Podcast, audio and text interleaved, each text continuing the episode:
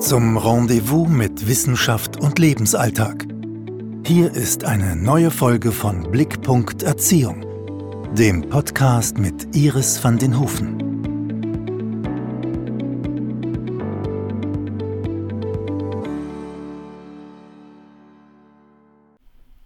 Letzten Podcast-Folge haben wir uns Überlegungen zur Zeit, zum Zeitgefühl und Zeitbewusstsein, zu Zeiträumen, zur Elastizität von Zeitbegriffen und allerlei mehr gemacht.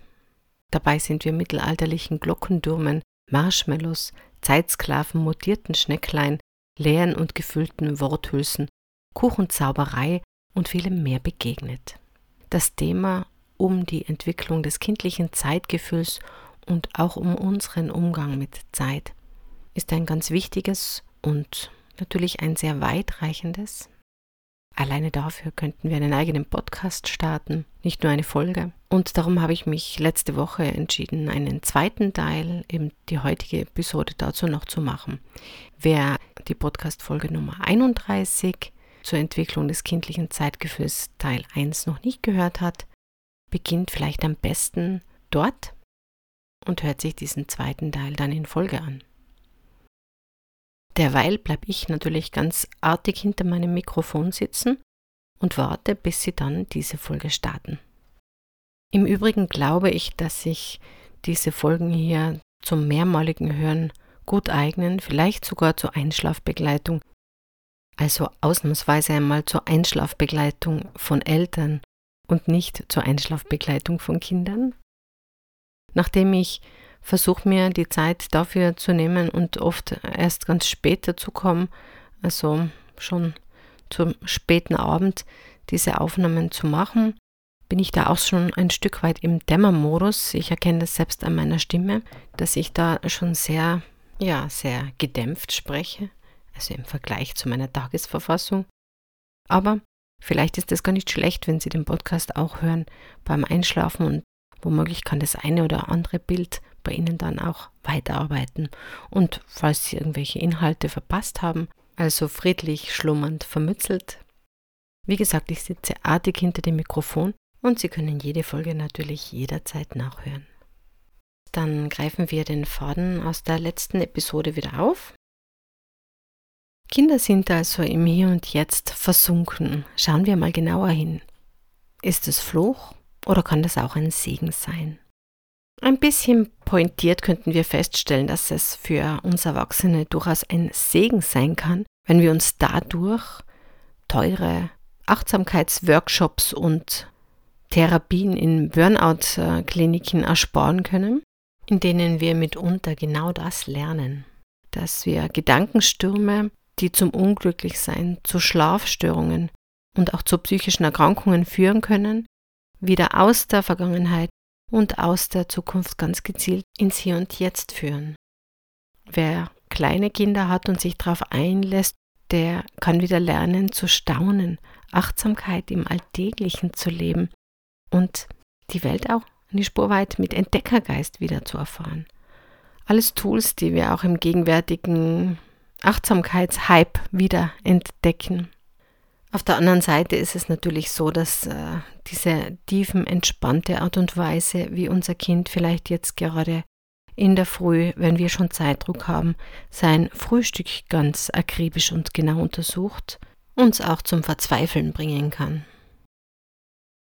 Unterm Strich können wir sagen, dass Eltern, die um die Entwicklung ihres Kindes und sein schlichtes Unvermögen zum Zeitverständnis wissen, sich und ihren Kindern oft wahre Dramen ersparen können, wenn sie eben Unmögliches noch gar nicht erwarten. Wie zum Beispiel, wir müssen gleich weg, spiel schnell fertig. Wie auch immer schnell fertig spielen funktionieren sollte. Also wenn wir uns da mal vorstellen, wie das Kind da sitzt und gehorsam und artig schnell fertig spielt, so im Schnelldurchlauf, wie es wenn wir es vorspulen würden. Manchmal lohnt es sich einfach, da passende Bilder im Kopf zu kreieren zu gewissen Erwartungen, die wir haben. Finde ich auch immer ganz spannend, wenn es darum geht, dass äh, wir hören, du solltest dein Kind im Griff haben. Auch da langt eigentlich die Vorstellung, die bildliche, dass ich merke, hm, ist es das, was wirklich mein Erziehungsziel ist? Mein Kind im Griff haben? Ich höre dann oft von Eltern auch, wenn es einfach darum geht, dass es so schwer ist, mit den Kindern das Haus pünktlich zu verlassen, dass sie wirklich viel Wert darauf legen, dass das Kind gut vorbereitet ist und also auch informiert ist, dass, dass es bevorsteht, dass das Haus verlassen wird. Und in ihrer Verzweiflung ist es dann häufig so, dass sie halt schon eine Dreiviertelstunde vorher beginnen damit, mit dieser Ansage, wir müssen gleich weg. Hm? Wir müssen gleich weg. In der Hoffnung, dass das Kind das dann eh weiß, dass es sich dann beeilen muss, dass wir schnell sein müssen. Dieses Wir müssen gleich weg wird dann alle zehn Minuten auch zur Erinnerung wiederholt. Weil dann weiß es es ja eh, dass wir gleich starten müssen.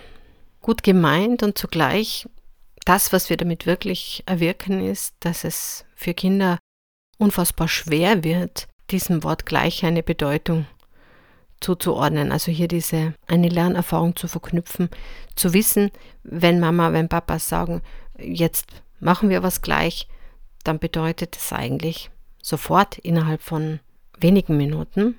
Und es bedeutet eben nicht, äh, wenn Mama, Papa sagen, wir müssen jetzt gleich weg, dann wird das noch ganz oft wiederholt, bis sie alle Farben wechseln und ganz grantig und laut werden. Und dann, dann ist es sofort. Also können wir von unseren Kleinsten nicht erwarten, dass sie kooperieren und sich beeilen, um eben nicht zu spät zu sein. Denn es gibt nur den gegenwärtigen Moment für sie.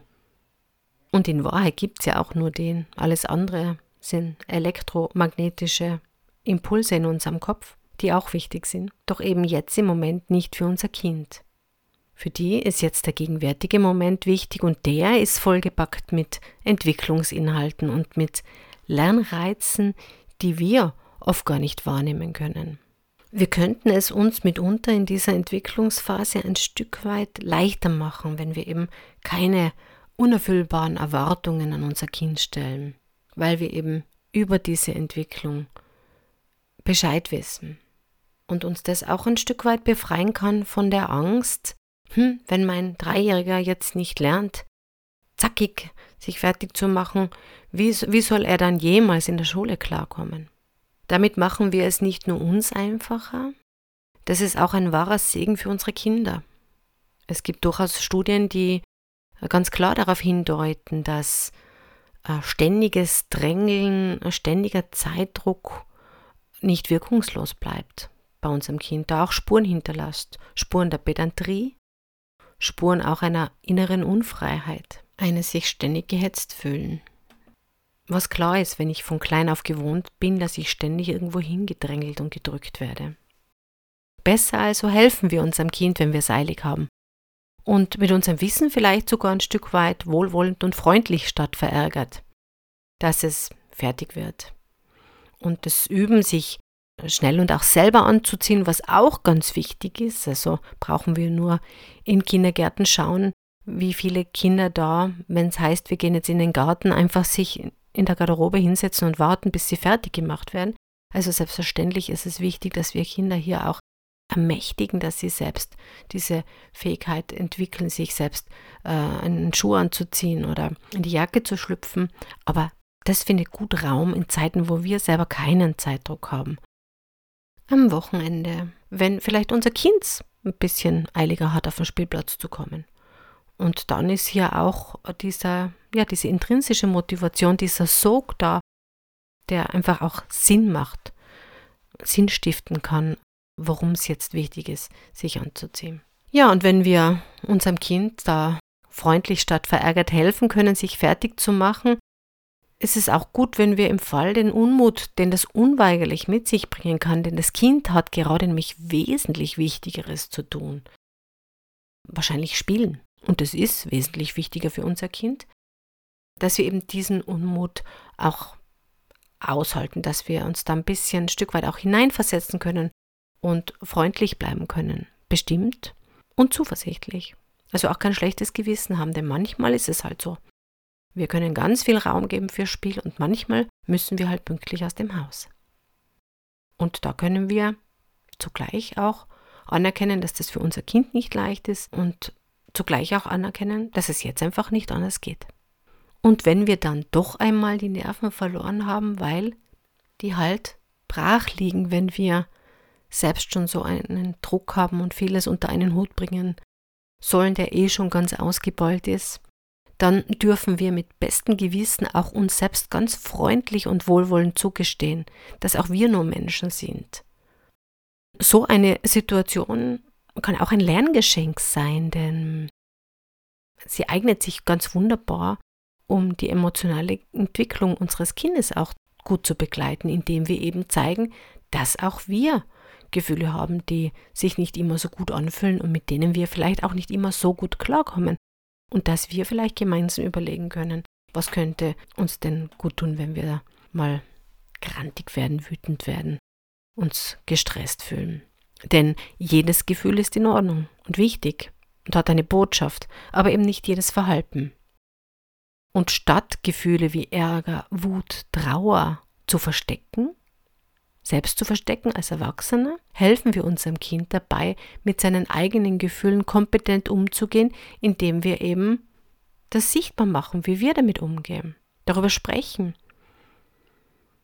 und gemeinsam überlegen, wie wir unseren Frust anders regulieren könnten, als dass wir eben vielleicht ungerecht werden oder laut werden und ganz laut schimpfen oder mit Strafen drohen.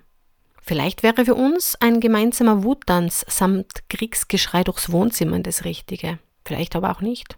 Vielleicht ein Wettbrüllen in, in dem Wutpolster oder auch ein kleines Rennen dreimal um den Küchentisch, was auch immer unsere Stresshormone wieder herunterfährt, damit wir wieder klar denken können, damit wir wieder innehalten können und nicht außer uns sind.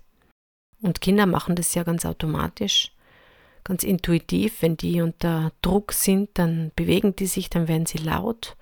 Und dafür ist dieser Mechanismus auch da. Dazu stresst uns unser Körper auch mit einer ganzen Kaskade von Stresshormonen, damit wir in der Lage sind, in dieser für den Körper gefährlichen Situation entweder davon zu laufen oder eben zu kämpfen. Und durch äh, Dasitzen und freundlich lächeln wird sich das nicht so leicht wieder einrenken, unser Stresssystem. Besser Bewegung oder auch laut singen oder was auch immer uns da gut entgegenkommt. Kleine Randnotiz in der Folge 28 Kochtopf der Gefühle haben wir uns überlegt, wie wir Kinder im Alltag in ihrem Umgang mit heftigen Emotionen gut begleiten können. Und in der darauf folgenden Episode Nummer 29, Mein innerer Krug, geht es eben darum, was wir als Eltern oder wir als erwachsene Bezugspersonen denn überhaupt brauchen, um eine solche Begleitung gut leisten zu können. Bei Interesse da gern reinhören.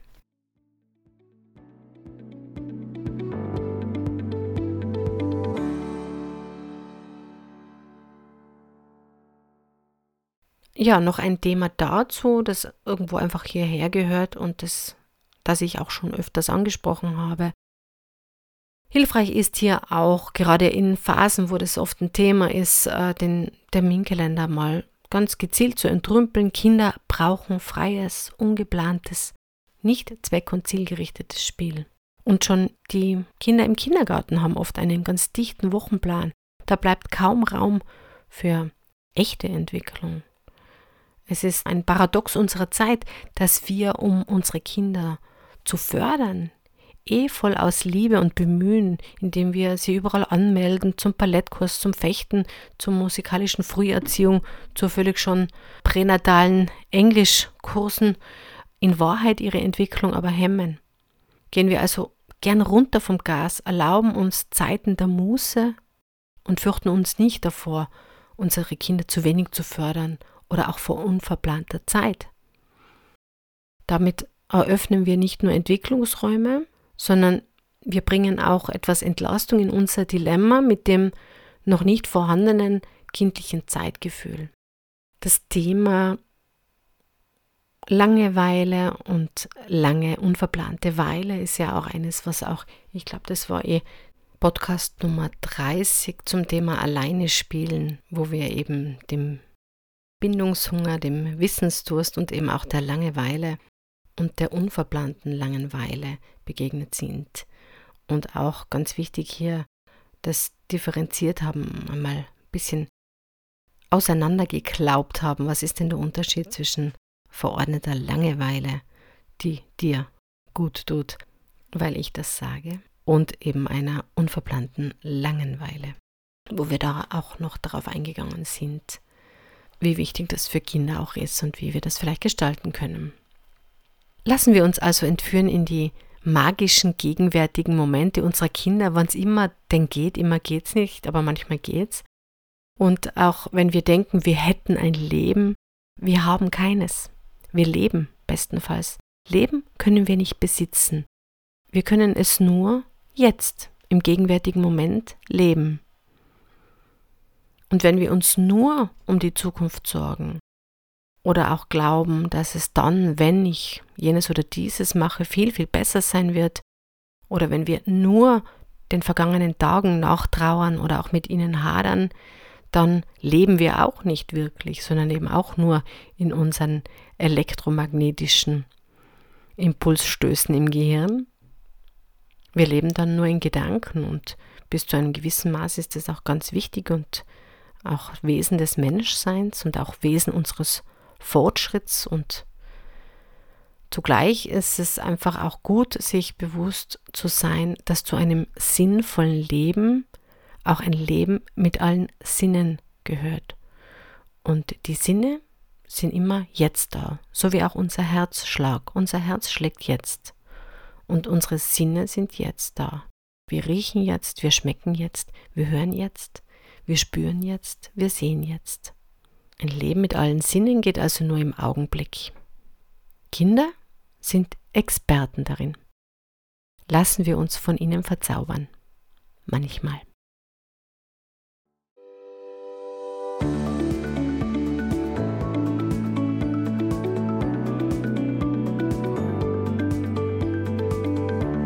Das war Blickpunkt Erziehung. Kindheit liebevoll begleiten. Der Podcast von Iris van den Hufen. www.blick.erziehung.at